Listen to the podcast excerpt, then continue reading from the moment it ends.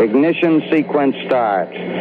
Six, five, four, three, two, one, zero. All engine running. Liftoff. We have a liftoff.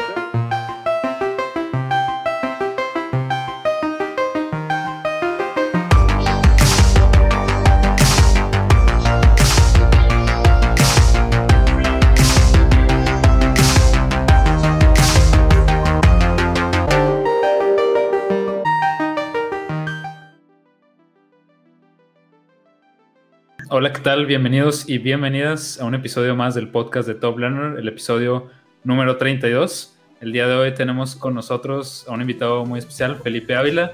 Felipe pues ha, es- ha hecho muchas cosas y se ha destacado en bastantes cosas. Eh, es ingeniero en nanotecnología, ha tenido pues estudios eh, de innovación y sustentabilidad de Harvard, tiene amplia experiencia en desarrollo y liderazgo de proyectos tecnológicos y sociales, ha tenido diversas experiencias en la NASA, recibió el año pasado el Premio Estatal de Innovación, Ciencia y Tecnología de Jalisco 2020 y también formó parte del programa Huawei de Semillas para el Futuro y bueno, básicamente me lo podría pasar así un buen rato diciendo este, todas las cosas que ha hecho Felipe. Es bastante Eh, información, sí. Y pues bueno, Felipe, un gusto tenerte aquí. Muchas gracias por darte el tiempo. Sabemos que tienes una agenda ocupada, pero ¿cómo estás? ¿Qué tal? No, al contrario, muchísimas gracias a ustedes. ¿Sí, sí me escucho bien, Emiliano? Sí, claro. Sí, todo bien. Sí, excelente. No, pues muchísimas gracias, ¿no? A ustedes también. Sé que es un, es un gran proyecto este que, que ustedes están iniciando. Digo, este, nos faltará platicar un poquito más, ¿no? En unos minu- minutitos. A mí también me interesa saber más acerca de ustedes, de lo que han hecho. Este, y pues con gusto, ¿no? Aquí estamos dentro de los tiempos, pues sí, siempre hay forma de, ¿no? Claro, muchas gracias. No, sí, Muchas gracias por, por darnos de tu tiempo. Pero Pues sí, bueno. Llegamos directo al punto porque, como les decimos, es, es un hombre ocupado el señor. Vamos de, de lleno. Emiliano, a ver, nomás para ponerme al corriente. Según yo, no hemos, no he- yo no he estado en, dos en los últimos dos episodios, ¿verdad? Eh, cronológicamente, en el último no estuviste. Ah, ok, pero, ok, ok. ajá.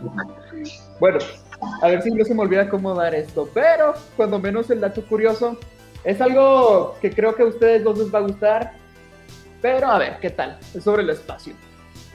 Pero bueno, ¿qué pasa si un día por alguna razón, por alguna muy extraña razón, te vas al espacio sin un traje espacial y estás ahí vagando sin un traje? Bueno, si algún día por alguna razón haces eso, no te preocupes.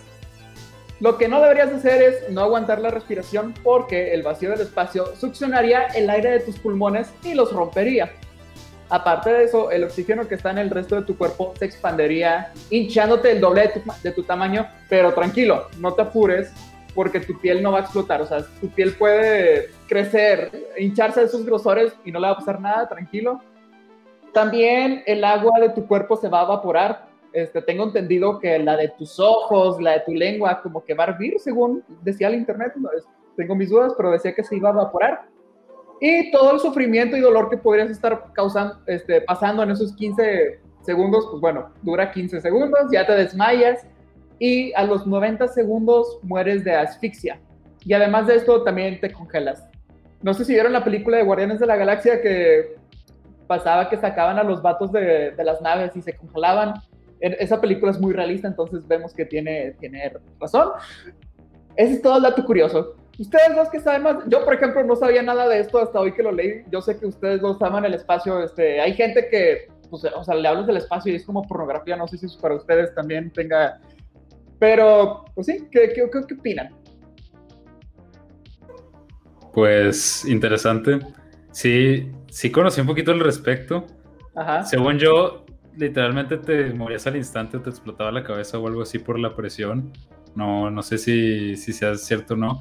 Pero, pero vaya, o sea, es cierto que. Y también creo que depende de si estás como que en la parte donde da el sol, porque ahí literalmente te quemarías, así estás en la oscuridad. Pero creo que sí. ¿Tú qué opinas, Felipe?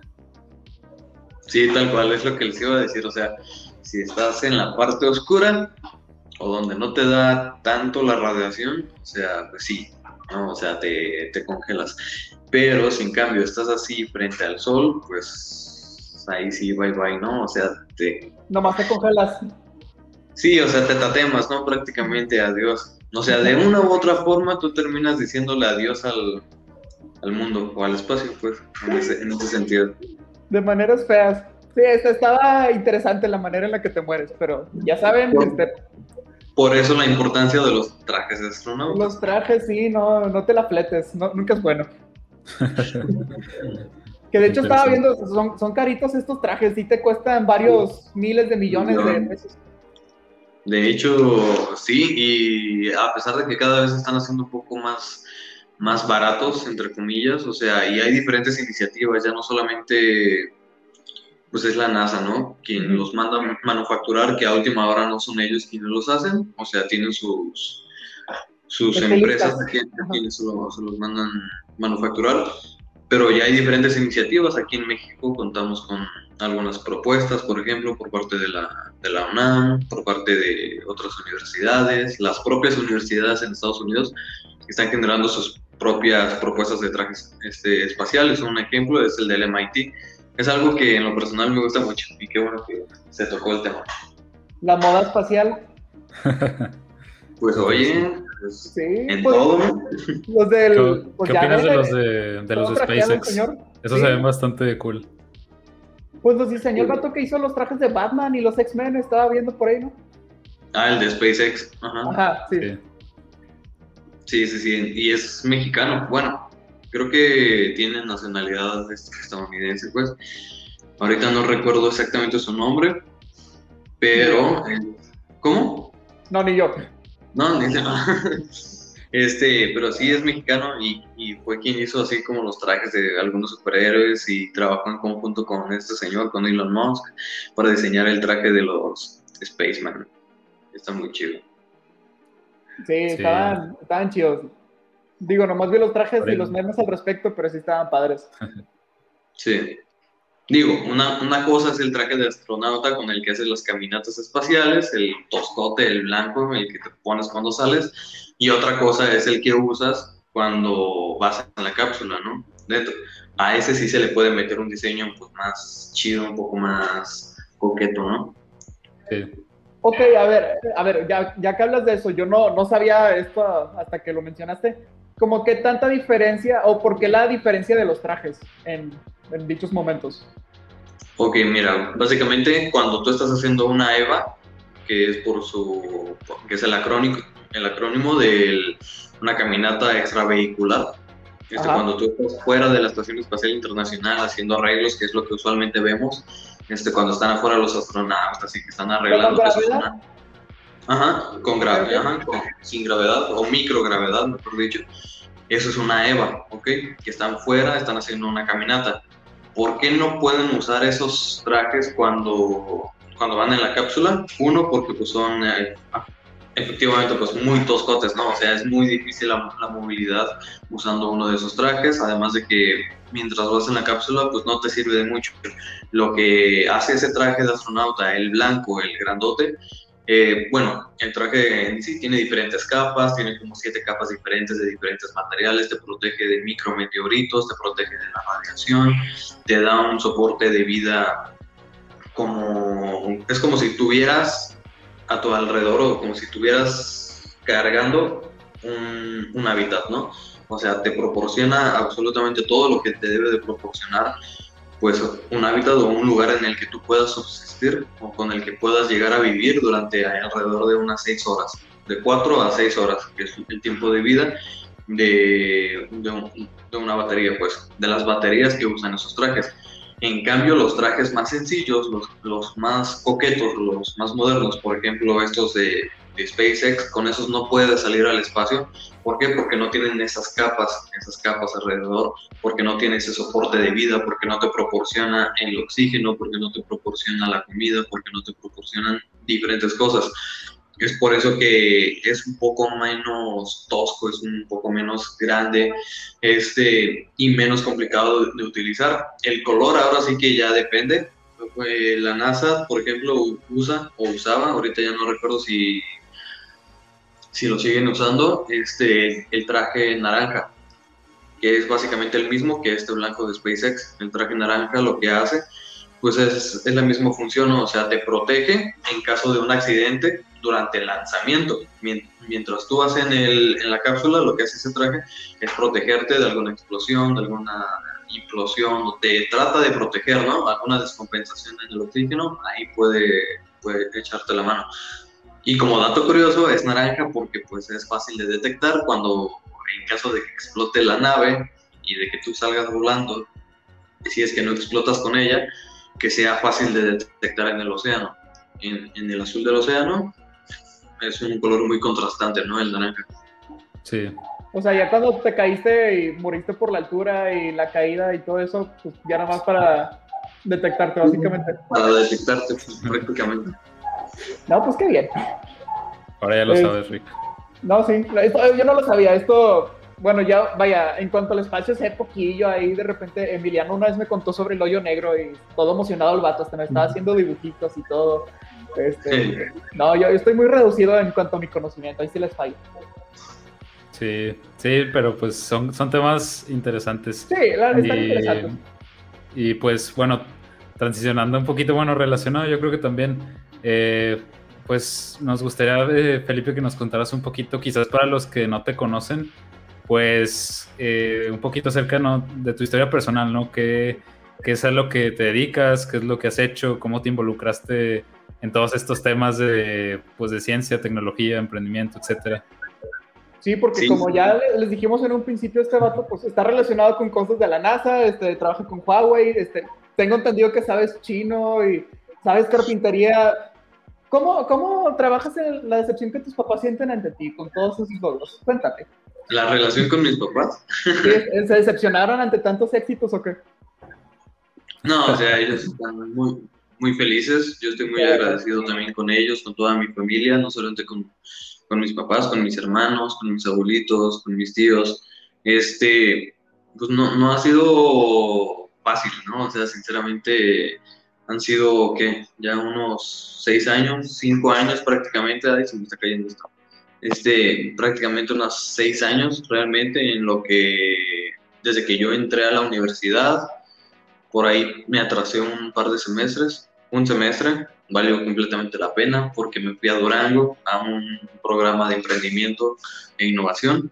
Este, y, y, y, bueno, realmente, pues, o sea, no ha sido fácil, pero tampoco te digo, uy, no, eso es cosa de, de otro mundo, ¿no? Ha Ajá. sido dificilísimo, sino que ha sido un camino, ¿no? Ha sido una experiencia, ha sido, pues, esa parte de, de la vida en la que uno trata de hacer las cosas un poco diferente y de hacerlas un poquito mejor, ¿no?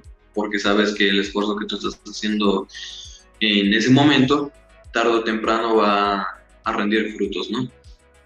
Este, seis años, yo la primera beca que obtuve fue en primer semestre y, y con esa beca yo me abrí, ¿no? Me, me abrió los ojos por completo, me abrió la mente y, y fue porque yo conocí a Elon Musk gracias a, a esa beca. Órale, O sea, qué gracias.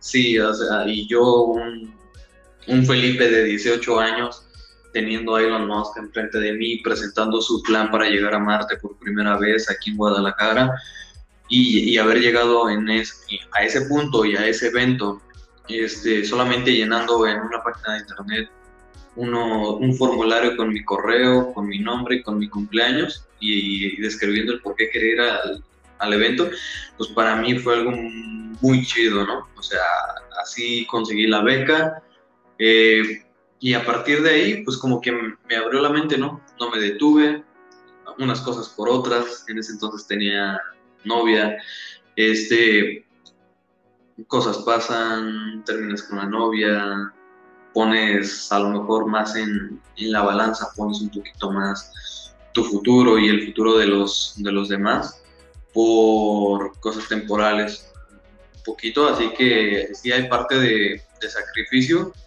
pero ha valido completamente la, la, pena. No me arrepiento de mucho, yo creo que sí hay momentos en los que uno se llega a, a arrepentir, pero todo ha sido una, una experiencia de, la cual si ustedes quieren saber y quieren que les contemos un poquito más a, a todos los que nos están escuchando, o sea, pues yo con gusto, ¿no? O sea, les puedo contar hasta de la vez en la que me quedé pensando si me quedaba en China y adiós México, adiós todos.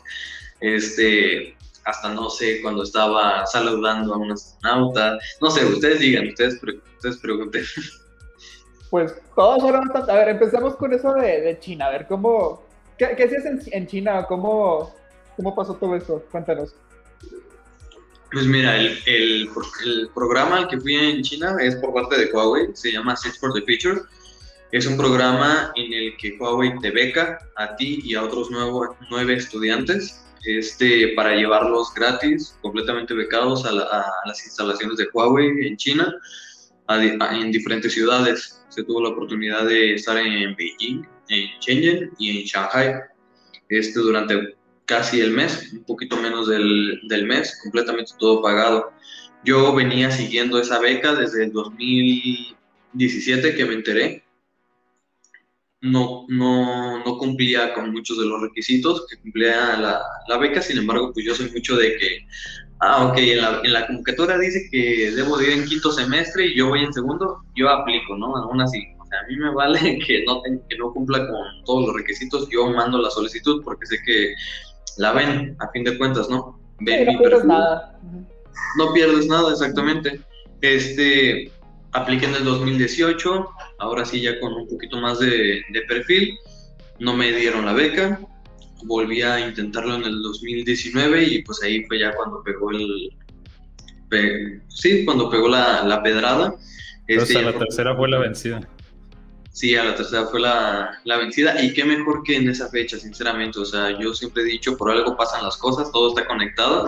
Así que, para que se den una idea, ¿no? O sea, cuando me, dieron la beca en el 2019, el, viaje comenzaba en septiembre, yo cumplo años el 5 de septiembre y la ceremonia de, premiación fue exactamente el día de mi cumpleaños. Fue en, Ciudad de México, allá donde creo que están ustedes, este, en el Palacio Postal, en compañía del director de Huawei de, de México. Fue una ceremonia muy, muy, muy bonita, en donde además fue mi mamá, mi abuelita y una tía a quienes quiero mucho, les mando saludos. Este, así que fue un momento muy bonito, ¿no? Para mí el que, eh, ok, no me dieron la beca en el 2018, pero en el 2019 sí, y qué mejor regalo que haber tenido esa ceremonia de premiación exactamente el día de mi, de mi cumpleaños. Este, pero ese viaje en China, ahora sí que pasaron muchísimas cosas, porque yo llevaba poco de, de terminar con mi, con, mi exnovia, este, problemas en la escuela, familia, temas económicos, proyectos por aquí, proyectos por acá. O sea, yo estaba atascadísimo. Y si le soy sincero, o sea, sí. O sea, como de esos viajes, ¿no? En los que te encuentras tan lejos de todo y que te sientes tan en paz en algún momento, en donde dices, demonios, ¿no? O sea, me podría quedar aquí. Me podría quedar aquí y empezar de, de cero. De cero, ajá. Así que sí recuerdo una noche, así allá en China, en donde la neta sí estuve tentadísimo, me salí en la madrugada, este, fue en Shenzhen, y caminé, o sea, caminé así sin, sin rumbo, pensando, ¿no? O sea, en todo lo que venía arrastrando, temas de la NASA, este, de las universidades en las que he estado, o sea, todas las experiencias y las personas que uno, que uno va conociendo y tenía un revoltijo. A última hora, pues, como que decidí no, no, quedarme allá y no causarle el, el paro cardíaco a mi mamá de que le llegara la noticia, no, pues su hijo no aparece en China, este, ¿qué hacemos? Sí. Pero fue un viaje muy, muy, muy, padre, tuvo de todo, sinceramente. Y te, este, te tocó antes del coronavirus, ¿no? Ya de todo esto me imagino. ¿Cómo fue? ¿Mandé? Te tocó antes de, del coronavirus, ¿no? No, estuvo curioso porque mira, este, cuando yo fui fue en septiembre del año pasado. O sea, regresé más o menos poquito antes de octubre y fue en octubre y noviembre cuando salió, cuando empezaron a salir los primeros casos allá en China. Y como todos sabemos, o sea, los primeros casos no son los primeros. Este, o sea, ya había más seguramente. Así que no nos gusta pensar a los que fuimos que nosotros trajimos el coronavirus, pero pues... De que gracias a Felipe estamos todos aquí por Zoom y, demás. Lo siento. este, pero o sea, sí, nos pasó por la mente, de que, ¿qué tal si nos contagiamos estando allá y nosotros lo trajimos, etcétera, ¿no? Pero pues quién sabe, ¿no? Este... No, yo de repente cuando salga me llegó con la preocupación a mi casa de que, y si traje, o sea, si me traigo el virus a la casa y contagié a todos, nada, que pues ya Felipe, de que contagié todo un país, ¿verdad? Pero... Imagínate contagiar todo un país. no, sí, una buena experiencia. Un gran poder conlleva una gran responsabilidad, ¿no? Pero aquí no sé cómo... Agregamos algo impresionante a tu currículum. Pero, ok, este, y luego, China, este, ok, y cuéntanos ahora de que cómo estuvo lo del astronauta. Ah, lo de los astronautas, la NASA. Pues mira, no se cuenta, lo, de China fue en el 2019 y, y, realmente no hubiera podido ir a, a, China con Huawei de no haber sido por, por los viajes a la NASA, por las, por las estancias en la NASA, porque pues eso te abre muchas puertas, ¿no? Y depende de uno también el saber manejar las cosas, el, de, desenvolverse, el hacer networking con las demás personas. Este, la primera oportunidad en la NASA se lleva a cabo en el 2017, cuando yo voy en segundo semestre.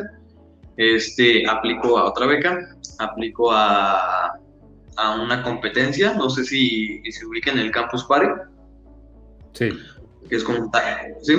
es, como un talent acá en, Jalisco, es un evento de, innovación, de competencias, de tecnología, de emprendimiento últimamente, es un revoltijo, ¿no? Tremendo, durante una semana hacen competencias, hacen presentaciones, conferencias, etcétera. En el 2017 yo aplico a una de esas competencias, este, donde el ganador era becado para irse a la, a la NASA, a un programa en, en la NASA.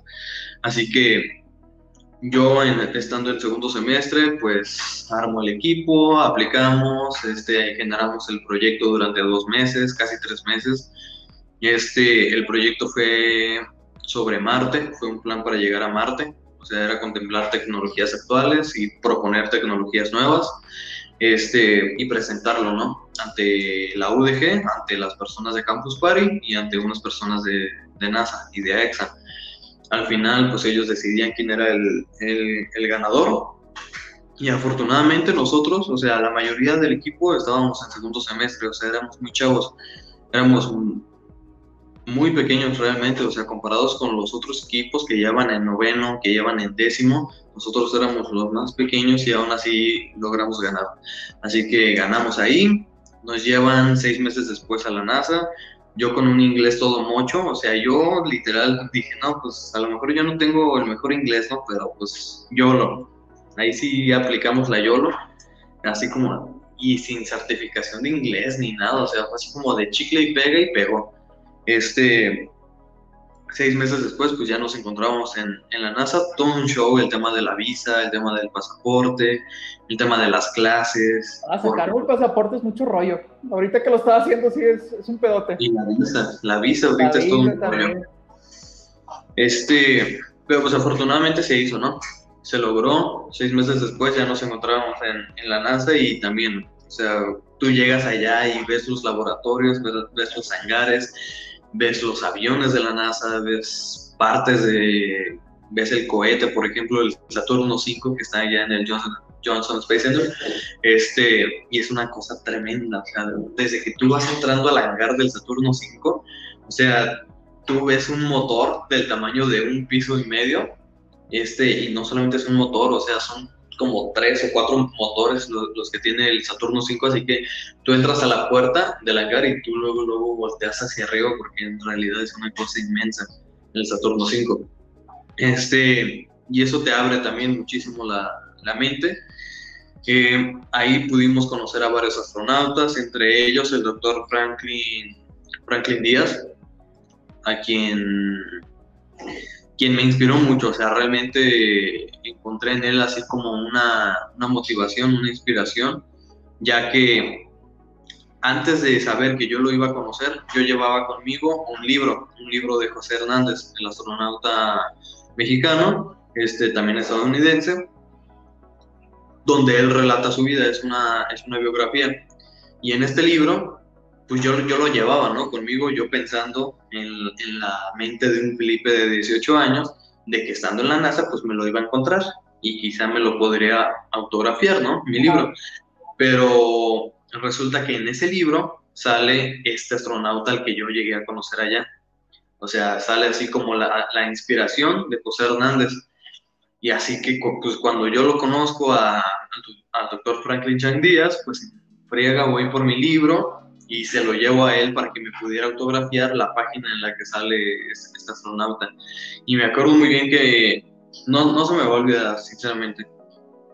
Cuando él nos está dando su charla acerca de pues, cómo fue que, que migró, porque él es de Costa Rica, migró desde muy pequeña edad a Estados Unidos, trabajó, se pagó sus estudios, becado, etc. Este, cómo es que llega a ser astronauta y al final yo me acuerdo que yo le pregunto, ¿qué es lo que más, más recuerdas, lo que más extrañas, lo que más sueñas este, hoy que ya no, ya no vas al, al espacio? Y, y, me acuerdo que se queda así, ¿no? Como que abrió los ojos, hubo un momento así como de silencio y como la película de Ratatouille, ¿no? O sea, de que haces el, como el tipo flashback cuando pruebas la comida y se queda un ratito así pensando y, me, y ya después de un rato responde. Un día estaba al lado de una ventanilla, ahí en la Estación Espacial Internacional, escuchando música, escuchando a Beethoven, la Quinta Sinfonía, y justamente cuando íbamos por la parte de arriba de África, había una tormenta tremenda, o sea, relámpagos, este, truenos, la nube gris así encima de África. Y que justamente cuando la, la, Estación Espacial Internacional y por lo tanto él iba cruzando ya este África, la música, o sea, la pieza de, de Beethoven, la quinta, se iba tornando un poco más oscura, ¿no? O sea, iba en la parte más no épica, por así wow. decirlo. Wow. Y, y, que conforme se iba suavizando la, la, la, canción, o sea, la, sí, la canción, la Estación Espacial Internacional pues se iba moviendo, iban dejando atrás la tormenta en África y por el otro lado iba saliendo el sol. Y dice que eso es lo que más, más recuerdan, o sea, es, ese momento específico. Ese, y, y, la neta, cuando te lo decía, o sea, hasta los Ajá. ojos, ¿no? o sea, uno notaba en los ojos cómo, cómo extrañaba ese momento. O sea, imagínate tú estar viendo la Tierra, o sea, tremenda esperota, este tormenta, relámpago, mientras escuchas a Beethoven y de repente sale el sol por el otro lado. Y al final me, se me queda viendo y me dice, cuando vayas al espacio, ponte en una ventanilla, ponte a Beethoven y escucha esa sinfonía por mí. Y fue así como de... Wow, lo haré. wow increíble. Hasta se escuché como de película, ¿no? Como que muy, sí. muy dramático el momento y toda la cosa. Este, o sea, sí. O sea, yo hubiera pensado de que, o sea, yo pensé por un momento que te iba a decir de que no, pues este, andar ahí con la gravedad y que si flotando y lo que tú quieras, pero uh -huh. como que al tener la perspectiva diferente de que, no sé, a lo mejor África era una tormenta y se estaban muriendo de quién sabe cuántas personas y todo un pedo, pero estás desde otra perspectiva donde todo se ve tan chiquito y es como que, ah, qué, qué bonito momento, ¿no? El que estoy teniendo aquí, pero pues sí, qué padre, o sea, qué, o sea, qué padre, sí de película, así como dices, ¿no? O sea, una, una, escena de, de, no sé, de qué te late, un director, Christopher Nolan. Ajá, algo así mamalón, de... Sí. No, no, no tengo más palabras que decir que qué padre, la verdad, pero... Y, por ejemplo, ahorita que te, que te contaba el astronauta, ¿no te han contado, no, no sé si tú quiero nomás aclarar, por si digo a decir algo que se escucha medio inútil o estúpido, yo no soy mucho, no sé mucho de espacio de tecnologías acá, este, pero bueno, volviendo a mi pregunta, ¿no te habrá platicado él o tú sabrás o has experimentado con alguna tecnología, no sé, que, que te permita estar como en cero gravedad o, o él te ha platicado de cómo es esa experiencia, algo así, que tú digas de que quiero, quiero intentarlo? Sí, o sea, a mí en lo personal no me ha tocado así como un vuelo, este de gravedad cero o de, o de microgravedad. O sea, espero que en algún momento toque, porque pues, sería, algo, sería algo muy chido. Sí. Hay, algo, hay algo que se llama vuelos parabólicos, ¿no? Que son estos que vas así subes y de repente bajas y hacen esa parábola. Este, en esa caída es cuando pues tú empiezas a, a flotar, pero es Ah, cayó un, un cero velocidad, algo así, ¿no? Ajá, en física lo vi. Ajá. Sí, O sea, no es así sí, me acuerdo. Permanente como en la estación espacial, sino que pues, es un, un momentito en lo que cae el avión, en lo que sube otra vez, en lo que baja y así, ¿no? Este, pero él sí nos platicaba que, por ejemplo, mm, no, no fue él, fue otro astronauta, este, en la segunda ocasión en la que, en la que fui a la NASA, de que sí es complicado, o sea, realmente cuando regresas aquí no pi- pierdes, o sea, la neta, la, la noción de, de las direcciones, o sea, se te pierde, o sea, tú puedes estar aquí manteniendo esto, que es un muffin, este, y de repente pues no es lo mismo a dejarlo aquí en el... O sea, tú estás en la Estación Espacial, Espacial Internacional y tú lo dejas aquí y flota, ¿no? Sí. Y, y hay astronautas, hay videos incluso en los que se les va la onda y traen las cosas aquí y las sueltan así, o sea, pensando que, que va a quedarse ahí flotando y ya después agarran la onda y dicen, ah, ah, güey, se cayó, ¿no?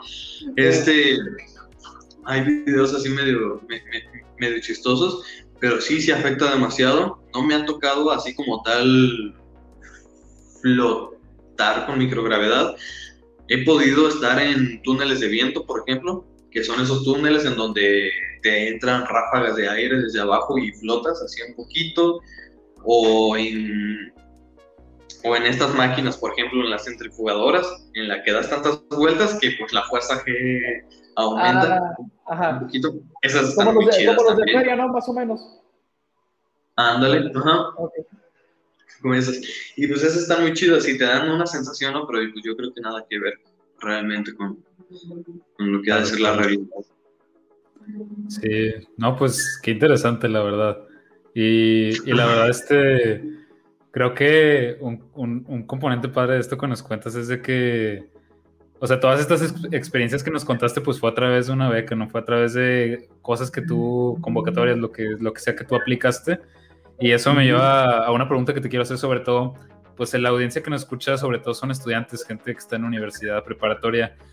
Y algo que pues escuché que ahorita que nos dijiste, ¿no? Era de que el hecho de que, por ejemplo, en la de Huawei, pues intentaste varias veces, o en la NASA, que quizás no estabas tan preparado. Entonces, ¿qué, no sé qué mensaje le darías tú a un chavo que a lo mejor quiera aplicar a alguna convocatoria que ya ha visto, pero no se anima, ya sea porque piensa que no tiene los conocimientos suficientes o por quizás tener ese miedo al rechazo? Este, desde tu experiencia, como que qué te ha ¿Qué te ha funcionado para realmente aprovechar esas experiencias? Porque, pues, vaya, vaya lo que nos cuentas se escucha súper padre y, pues, te deja no solamente experiencias de vida, sino también este, experiencia profesional, ¿no? También. Sí, sobre todo eso, o sea, es muy importante decir que, ok, está chido aplicar a becas, ok, está chido si te las dan, pero no es solamente la paseada, o sea, realmente debes de ir con un objetivo, debes de ir con, con algo en mente, realmente porque si no, más allá de una, unas buenas comidas, unas buenas noches en, en quién sabe qué ciudad, o sea, realmente más allá de eso, pues no vas a lograr si no llevas en mente una, una meta clara, ¿no? O un objetivo, un deber hacer. Este, yo creo que el dar ese salto de fe, realmente, o sea, el animarse a, somos muy dados a pensar mucho las cosas, el, a el ser tan detallados y ser tan puntuales en las convocatorias, de ver detenidamente qué es lo que piden, que realmente uno se va desanimando conforme más puntos lee en la convocatoria, más te desanimas. Así que, ¿por qué no cumples con esto? ¿Por qué no tienes aquello? ¿Por qué crees que no tienes el, el conocimiento, etcétera? Así que realmente, y no es fácil hacerlo, pero sí decirlo, es animarse a, o sea, mandar la solicitud, no pierdes nada, no más tiempo, pero eh, no es tiempo que tú vayas a perder, que tú digas, uy, cinco años aplicando una convocatoria y, uy, este, desperdicié mi valioso tiempo aplicando una convocatoria, porque no, o sea, a fin de cuentas, si no te seleccionaron, tienes tu expediente ahí ya armado. A lo mejor te viste forzado a hacer un currículum que de otra forma y de no haber sido por esa convocatoria no lo hubieras hecho en no sé cuánto tiempo. Así que ya te queda tu currículum ahí, ya te queda tu INE escaneada, algo que muchos ni siquiera tienen. este, el acta de nacimiento, la CURP, o sea, ya te queda tu, tu expediente armado para que cuando llegue la próxima beca, ahora sí no pierdas ese tiempo, este, escaneando tu INE, escaneando tu, tu certificado médico, escaneando lo que tengas que escanear o haciendo tu currículum a última hora y todo feo. Este, así que no es pérdida de tiempo, sinceramente. O sea, hay, hay que ver las cosas de una forma un tanto diferente y animarse a. Y también ser este realistas, tampoco se vale aplicar por, por aplicar, porque por ahí, pues, si tú estás aplicando nomás para pasearte por ahí por el mundo, pues a lo mejor sí le puedes quitar la, la oportunidad, ¿no? A alguien que realmente puede aprovecharla un poquito mejor. Sí, claro. Y, y, ahora sí que, pues es, va escalando, ¿no? O sea, conforme a lo mejor aplicaste una, tuviste la experiencia y eso quizás ya te da más currículum para aplicar a otra cosa y otra cosa y otra cosa. Entonces, pues, este, sí, ahora sí que como dices tú, ¿no? Es de tener ese porqué y de quizás también tener esa perseverancia, ¿no? De, de seguir intentando y, y, no quedarse ahí. Sí, tal cual, exactamente. Eh, ese, tocas un buen punto, Emiliano, porque una vez que te dicen que no, pues como que uno se desanima, ¿no? O sea, es inevitable no, no, no desanimarse pero hay que tener esa, esa visión ¿no? y esas ganas, esa disciplina de seguir este, intentándolo. Lo vi y la neta, con el tema del programa de Huawei, qué bueno, qué bueno. Yo digo ahorita, qué bueno que no me la dieron en el 2018, qué bueno que, me la, que, que lo intenté una vez más y que me la dieron el próximo año. Así que fueron dos años y medio, casi tres años, lo que tuve que esperar para que me dieran esa, esa beca y valió cada maldito segundo. sí, porque pues muchas veces también nos, nosotros tenemos una percepción de que, por ejemplo, quizás alguien que no te conoce te ve a ti de que ah, fue a Huawei, fue a China, todo esto, pero no sabe todo el camino que recorriste y que tuviste que eh, tratarlo varias veces, ¿no? Que no fue algo de un día para otro. Y eso también me parece importante que ¿Qué, dirías tú que han sido como que los mayores retos en todas esas experiencias que has tenido en ese camino que hoy ya te quedan como aprendizajes, ¿no?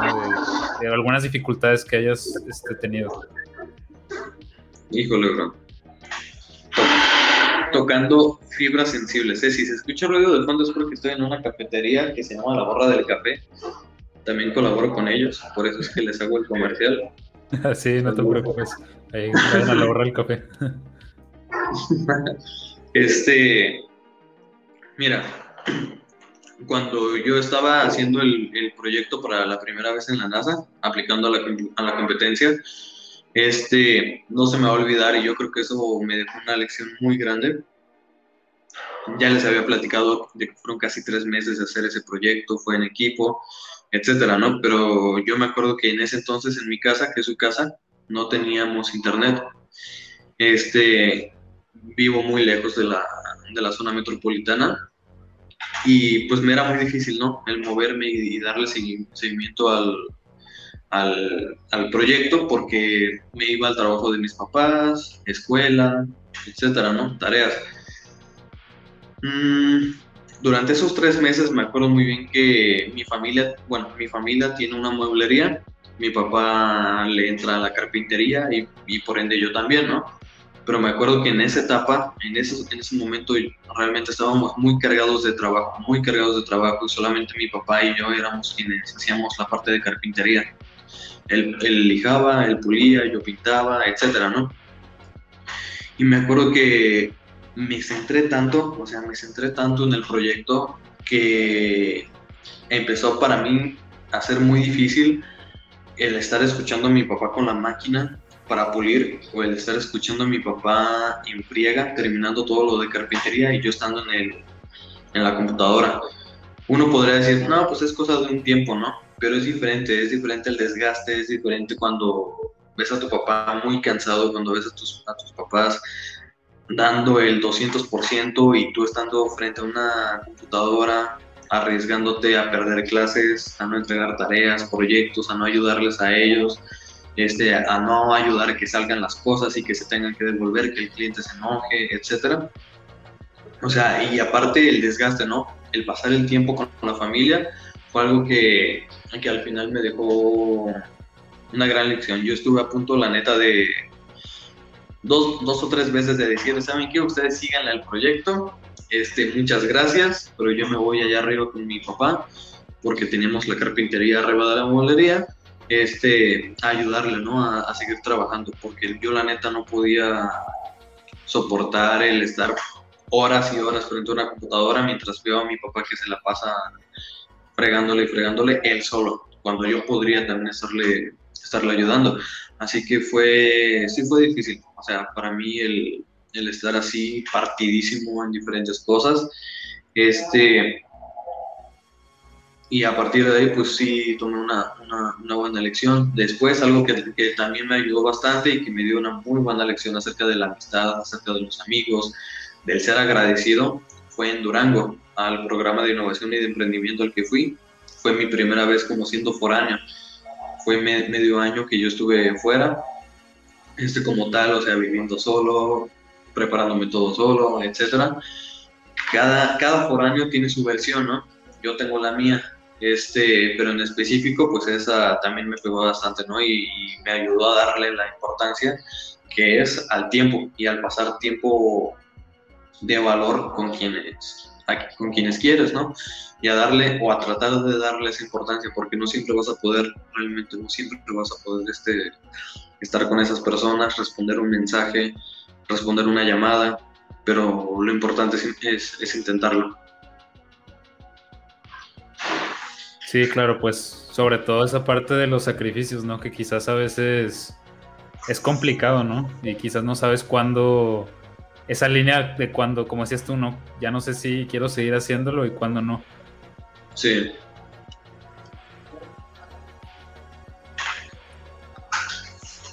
Y por ejemplo, este, bueno, tengo entendido que tú ya te graduaste, ¿no? Ya eres un ya eres un ingeniero en nanotecnología, ¿sí? ¿Verdad? Pues mira, el título, el título todavía no, no, lo tengo ah, como okay, tal. Okay. Este, el título, yo, yo voy a hacer maestría, me voy a titular por maestría. Okay. Este, pero sí, ya me gradué, ya adiós escuelita, ya la extraño mucho, extraño mucho hacer tareas, aunque no lo crean. No es nada comparado con la vida de adulto, ya no quiero ser adulto. Sí, quiero seguir, quiero seguir siendo estudiante y tener becas. Este, no, pero también está chida la vida de, del otro lado de la cancha.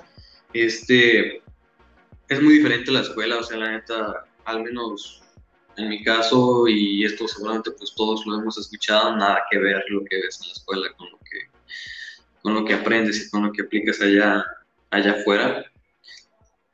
Pero pues lo importante es seguir ahí, es seguir ahí, aguantar los madrazos realmente. Profes, sí, todo. Aquí, aquí en Huawei realmente no entras y no te, no te dicen, ay, bienvenido, este es Huawei, este, esta es tu oficina, este es tu compañero. No, o sea, ahí entras y los trancazos ya se están dando. O sea, el chino y el mexicano y el boliviano y el veracruzano, el, todos, o sea, ya están en medio del, del pleito y tú tienes que entrarle ahí a los madrazos. Así que eso es al menos aquí en, en Huawei está muy chido, está muy chido, sinceramente no, no me arrepiento tampoco. Estoy aprendiendo muchas cosas, sí me veo aquí, a lo mejor no estoy, no estoy aplicando mucho de lo que vi en la carrera, pero mi trayectoria universitaria no solamente se basó en nanotecnología. Así que para mí, el que yo no esté viendo nanotecnología o el que no esté viendo en el laboratorio ahorita, estando aquí en la oficina en Huawei, a mí no me quita el sueño porque sé que lo que estoy aprendiendo aquí en Huawei y lo que yo tengo en la mente y los proyectos que vienen, sé que me van a ayudar para ahora sí hacer algo de nanotecnología y ahora sí aplicar estos conocimientos en otros proyectos. Así que es parte del plan. Por ejemplo, ok, en estos proyectos involucra algo de la NASA o algo por el estilo, como que, ¿qué tienes en mente? ¿Qué es lo que te gustaría hacer? Sí, de hecho, pues, o sea, no tanto con la NASA, ¿no? Porque, pues, primero sería apoyar aquí a México, muy necesitado en el sector aeroespacial. Tenemos una agencia espacial mexicana que no tiene oficinas y no tenemos instalaciones, así que, o sea, sí está dentro de los planes, está dentro de, de, de, la mente ese proyecto acerca del sector aeroespacial aquí en México. Pero no solamente eso, algo que también me mueve mucho son las energías, el sector energético, la medicina, obviamente el sector aeroespacial, la agricultura también me gusta mucho, este, y últimamente pues la logística, ¿no? El tema de ciudades inteligentes. Así que son sectores, son temas en los que me gustaría retomar los proyectos que inicié durante, durante la universidad, que por una u otra razón los dejé, pero son como Lázaro, ¿no? O sea, están muertos, pero van a renacer más fuertes. Así que sería básicamente en, esos sentidos. Y, y, bueno, aparte de eso, pues ya tengo otros proyectos personales. Este, no, no le quiero parar al estudio. Espero que este año me pueda ya inscribir a mi a la carrera de piloto aviador privado, algo que, he querido desde muy chiquito por influencia ya de la familia, ya viene de, de, familia. Así que es algo que quiero y que espero que este año pues se pueda lograr y ya por ahí pues tener mi fotito con un uniforme de, avión. de piloto y con el avión. ahí nos invitas. Sí. una vueltecita por Chapala. ¿Y, has volado antes algún avión o algo por el estilo o, no te ha tocado? No, no, o sea, vaya, ¿no te ha tocado tú volar alguno o...? Sí, ya me ha tocado, en la NASA, de hecho, o sea, durante las estancias en la NASA. Este, he volado dos veces en Houston, he volado una vez en Alabama también. Wow. Excelente. No, qué fresón. Y es una experiencia increíble. O sea, la neta, una cosa es ir al lado de la ventanilla y ver lo bonito que se ve el océano, las nubes. Y otra cosa es tener el, como el volante, estar con los pies en los pedales este, y estar con, con, la radio, con los audífonos, así como Emiliano, intentando entender lo que te dicen del otro lado. Es algo muy, muy, muy chido. O sea, realmente yo creo que encuentro en la aviación y en el volar ese dicho de que, o esa pregunta, ¿no? ¿De qué harías tú si no te pagaran ningún peso? O sea, ¿qué te gustaría hacer el resto de tu vida? Yo creo que yo volaría, sinceramente. O sea, así no me pagaran, yo con mucho gusto lo, lo, haría. No, sí es algo muy padre. Yo, yo no lo haría porque soy muy susceptible a que me pasen accidentes o cometa alguna torpeza. Entonces, si, si, ahí cometes una, pues como que ya, ya maliste sal, no es la última que cometiste. Pero no, qué padre, es, es, algo muy padre, muy chido, que ojalá te vaya muy bien en eso. Y luego se, se arma el, el raid. Sí, ahí les, digo, ¿qué onda, mi Emiliano, mi, mi Rick? Les caigo en media hora. No, pues está, está padre, o sea, es cierto eso que dices, ¿no? Digo, yo como pasajero disfruto mucho cuando vas volando, ¿no? Que te vas subiendo y pues todo eso, tiene, es, es muy bonito, la, la verdad. Otra perspectiva. Oye, Felipe, también, pues, o sea, con esto que nos comentas, también, o sea, pues es, es evidente que, que, tu interés no es nomás uno, ¿no? O como que te, te, has desarrollado en distintas áreas, en distintas disciplinas. Y bueno, eso es similar a, a, mucha gente ahorita que está haciendo cosas bastante innovadoras, ¿no? Tipo Elon Musk, que está en el espacio, está en la industria de los automóviles, etcétera, etcétera. Entonces, te, te quería preguntar, o sea, ¿tú crees que ahorita para alguien que está empezando la universidad, o sea, porque a veces tenemos esta idea de que vamos a estudiar una carrera y ya, y quizás ahí nos limitamos un poquito, o sea, ¿tú crees que tiene más valor ese, ese sacarle provecho a otros intereses que puedas tener y, desarrollarlo así como ser un poco más generalista que especializarte en una sola cosa? ¿O cómo, cómo ves tú eso? Sí, yo siempre he dicho que mientras más dinámico y movido seas fuera de la carrera que estudias, mucho mejor o sea, sinceramente yo no veo bien centrarse y cerrarse solamente hacia, hacia una, sola, una sola línea, ¿no? O sea, es bueno, es, bueno ser un, o tratar de ser un experto en lo, en lo propio, pero yo pienso que todos, o sea, neta, todos, y aquí sí me animo a decir un absoluto, somos buenos haciendo más de una cosa y no veo por qué dejar de hacer esas otras cosas por enfocarte al 100% solamente en, en, una. Así que si a uno le gusta mucho estar movido en muchas cosas y conocer de muchas cosas, pues creo que sería un poquito difícil y un poco feo, o sea, el centrarse solamente en una cosa y dejar de lado todo, todo lo demás que también te puede llegar a interesar o llegar a, a mover. Este, no, no, no digo nombres, en mi universidad hay, veo compañeros que la neta, o sea,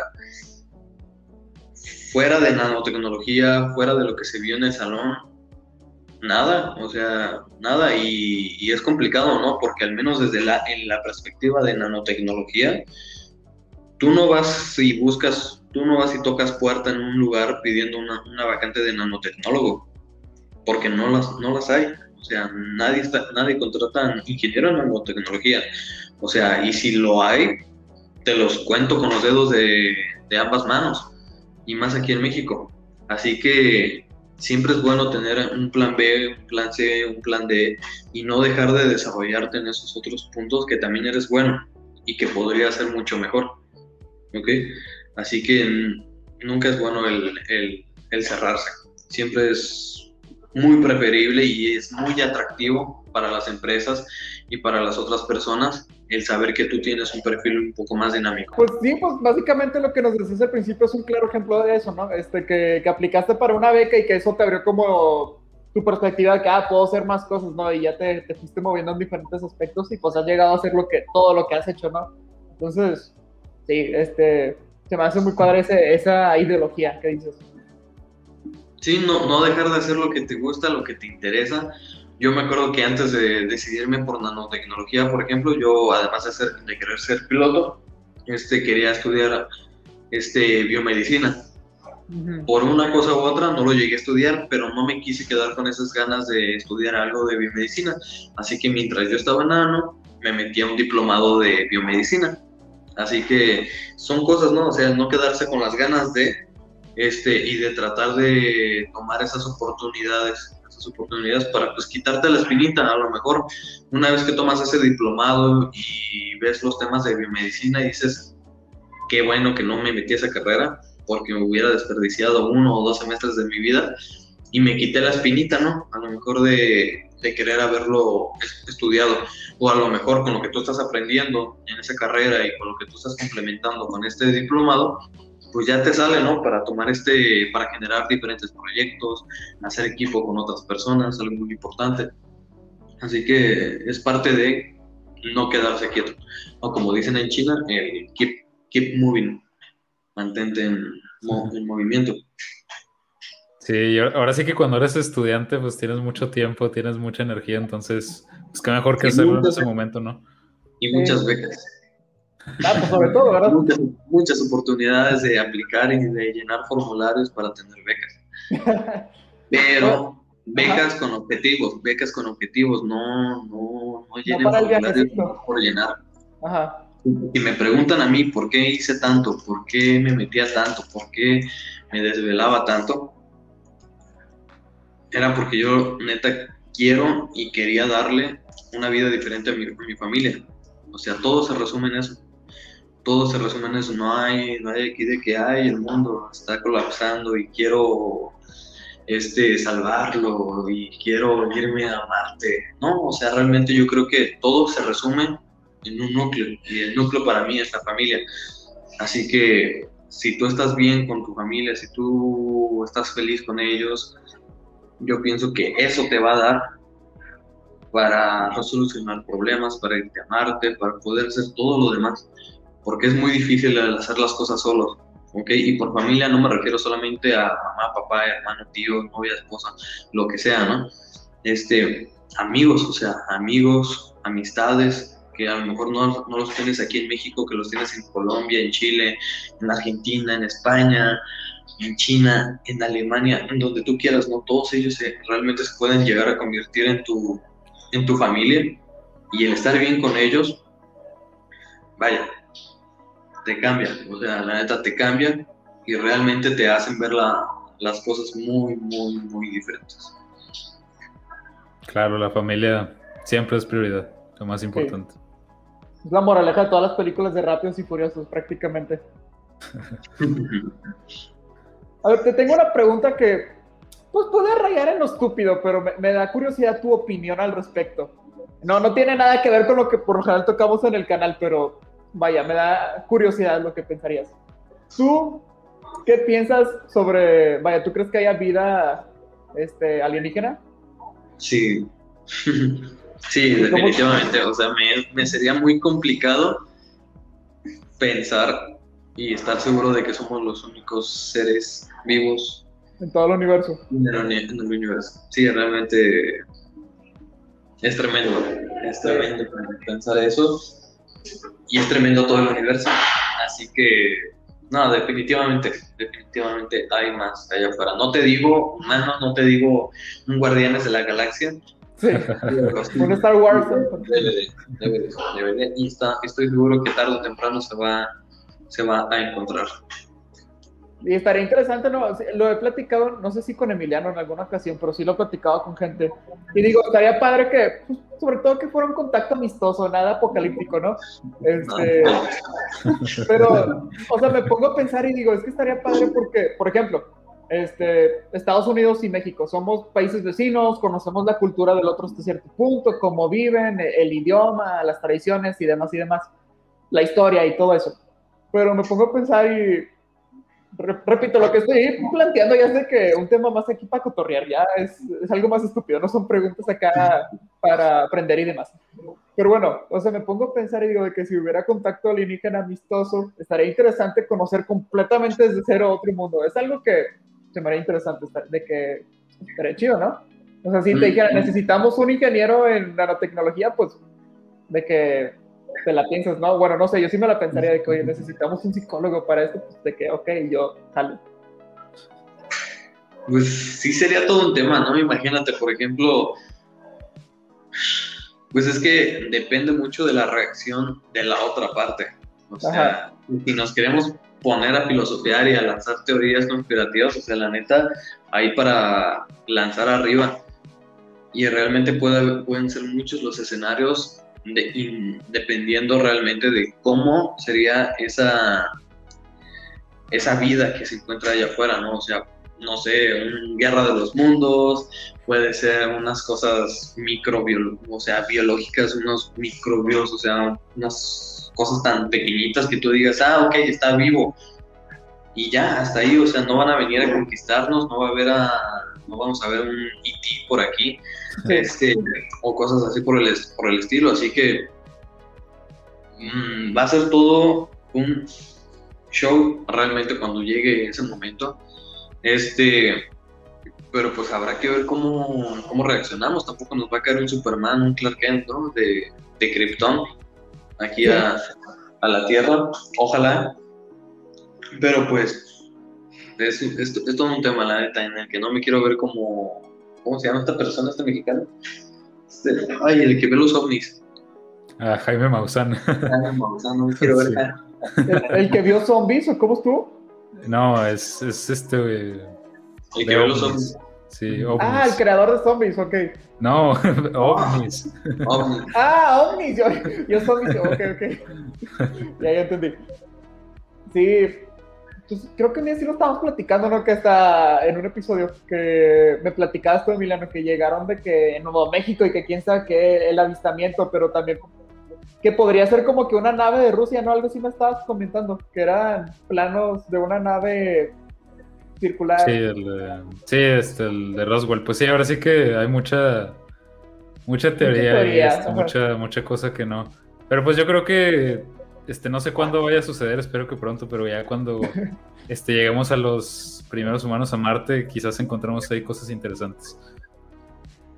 Pues sí, no, solamente con, no solamente con los con los humanos en Marte, o sea, la neta, se están enviando muchas misiones, muchos robots, en donde están encontrando cosas muy interesantes. Así que desde antes que, que el humano llegue, sea, yo creo que realmente vamos a encontrar cosas muy, muy interesantes. Sí, ahora sí que conocemos, lo que conocemos es muy poco. Y, a ver qué, qué, cosas siguen saliendo. Pero pues ahora sí que está abierto para, para todos los que les interese, ¿no? El espacio, la naturaleza y pues muchas otras cosas de seguir investigando y seguir eh, buscando. Y pues bueno, creo que ya estamos llegando al final de este episodio. Este, fue bastante interesante. Este, la verdad, este, tocamos, cosas que no pensé que fuéramos a tocar y, pues me llevo con, con, varios aprendizajes. Mi última pregunta para ti, Felipe, sería, eh, es una pregunta que escuché, este, que alguna vez este, escuché que le hicieron a alguien y me gustó mucho, me gustaría hacértela a ti, que bueno, imaginemos un escenario utópico, digamos que, que ya estás en el futuro, estás en, en, tu lecho de muerte, ya hiciste todo lo que hubieras querido hacer, viviste todas las experiencias que hubieras querido vivir, eh, estás en tu lecho de muerte ya satisfecho de haber vivido tu vida, ¿no? Pero por alguna extraña razón, el mundo, cuando, cuando mueras, el mundo no va a saber nada de ti y nadie va a saber este, lo que hiciste ni quién fuiste, pero te dan la opción de dejar tres, tres verdades, o sea, tres aprendizajes o tres cosas que para ti sean como que las más importantes y las puedes dejar al mundo. Si estuvieras en esa situación, este, con todo lo que estás ahorita o con todo lo que has aprendido, ¿cuáles serían esas tres cosas o esos tres aprendizajes más valiosos para ti? Ah, es, buena pregunta, viejo. Este, valora el tiempo con los tuyos. Tiempo, tiempo. O sea, realmente el tiempo. Lo otro es el animarse a perder el miedo completamente. O no perder el miedo, más bien hacer del miedo tu aliado. El hacer las cosas aún con miedo. Como en Batman. Sí, como eso estaba pensando. Ándale. Este. Y una tercera sería el no, no perderse, ¿no? O sea, el siempre ser uno, uno mismo. O sea, siempre mantener esa, esa vitalidad y, y, esa esencia, ¿no? Que nos caracteriza a cada uno. No, no, no dejar de ser niño o niña, realmente, eso es algo muy importante. Siempre darle tiempo a, a hacer bromas, a tratar de divertirse un rato, por más viejo que, que, te, estés, que te estés haciendo. Yo creo que serían esos pasarla bien, valorar el tiempo, valorar muchísimo el tiempo y hacer del, miedo pues tu, tu, aliado. Wow, excelente. Sí, ahora sí que hay mucha, mucha razón ahí, como, como dice, ¿no? hoy estamos aquí, mañana no sabemos, entonces eso que dices del tiempo, muy, muy, muy importante. Y, hombre, Felipe, pues en serio, muchas gracias por tu tiempo. Este, como te digo, eh, ahí vayan a, borrar el café. A borrar el café. Este... Oye, Felipe, también para los que quieran conocer un poquito más de ti, ¿dónde te pueden encontrar? Este, estás, ¿Cuáles son tus redes sociales? ¿Dónde podemos conocer más de ti? En Facebook estoy como Felipe Ávila, ahí en, una página que está un poquito olvidada, Huawei no me deja actualizar esa cosa, este, pero como dice mi jefe, no voy a permitir que Huawei me quite las ganas de vivir. Este, si no, pues me pueden agregar en, en Instagram, este, también como Felipe Ávila, Twitter, este, ¿qué otra cosa existe? No les paso el WhatsApp porque una vez lo hice y me llegaron cosas muy extrañas. Este, pero en Facebook también, o sea, mándenme solicitud, no, no hay problema, ¿no? O sea, siempre que hay chance, yo, yo contesto. O sea, a veces estoy ocupado, pero contesto, como se, como se podrán haber dado cuenta. Sí, pues ahí, ahí dejamos los, los, enlaces en la descripción de abajo por si quieren conocer más. Y pues sí, en serio, este, muchas gracias. Pues yo creo que va a ser bastante valioso el episodio. comentamos cosas muy padres y me gustó mucho. De veras sí. De veras que sí, muchas gracias por haberte dado el tiempo. Este, qué impresiona. Eres un tipazo, digo, nomás te, llevo como una hora de tratar contigo, pero qué tipazo este. Sí. Tu currículum, digo, pues todo lo que has hecho y demás es algo que no me lo, no te lo puedo decir de memoria porque pues es algo tan grande y muy impresionante que, y pues toda la, la, la, hora que te digo, sí me lo dejó muy en claro. Entonces, sí, se me hizo un muy buen episodio que, tuvo de todo, ¿no? Entonces, muchas gracias por darte el tiempo de venir con nosotros, este, de, de estar en barra de café por nosotros un rato y Ojalá se pueda repetir en algún momento, a ver qué. No, pues, muchísimas gracias a ustedes, también me cayeron muy bien. Este, esperamos que no sea la, la primera y la, la última vez en la, que podamos colaborar. Este, y pues muchísimas gracias. Aquí en Guadalajara, en Jalisco tienen su casa. A todos los que nos escuchan también, muchísimas gracias. Síganlos. síganos, este, ahí poco a poco seguramente irán avanzando las cosas, irán fluyendo, y como dice Tony Stark, al final, en Endgame, ¿para qué me preocupo? Todo va a salir como deba de salir. Así que todo va a salir bien. Claro, aquí también en Monterrey tienes tu casa, aquí te, esperamos ya cuando seas piloto certificado.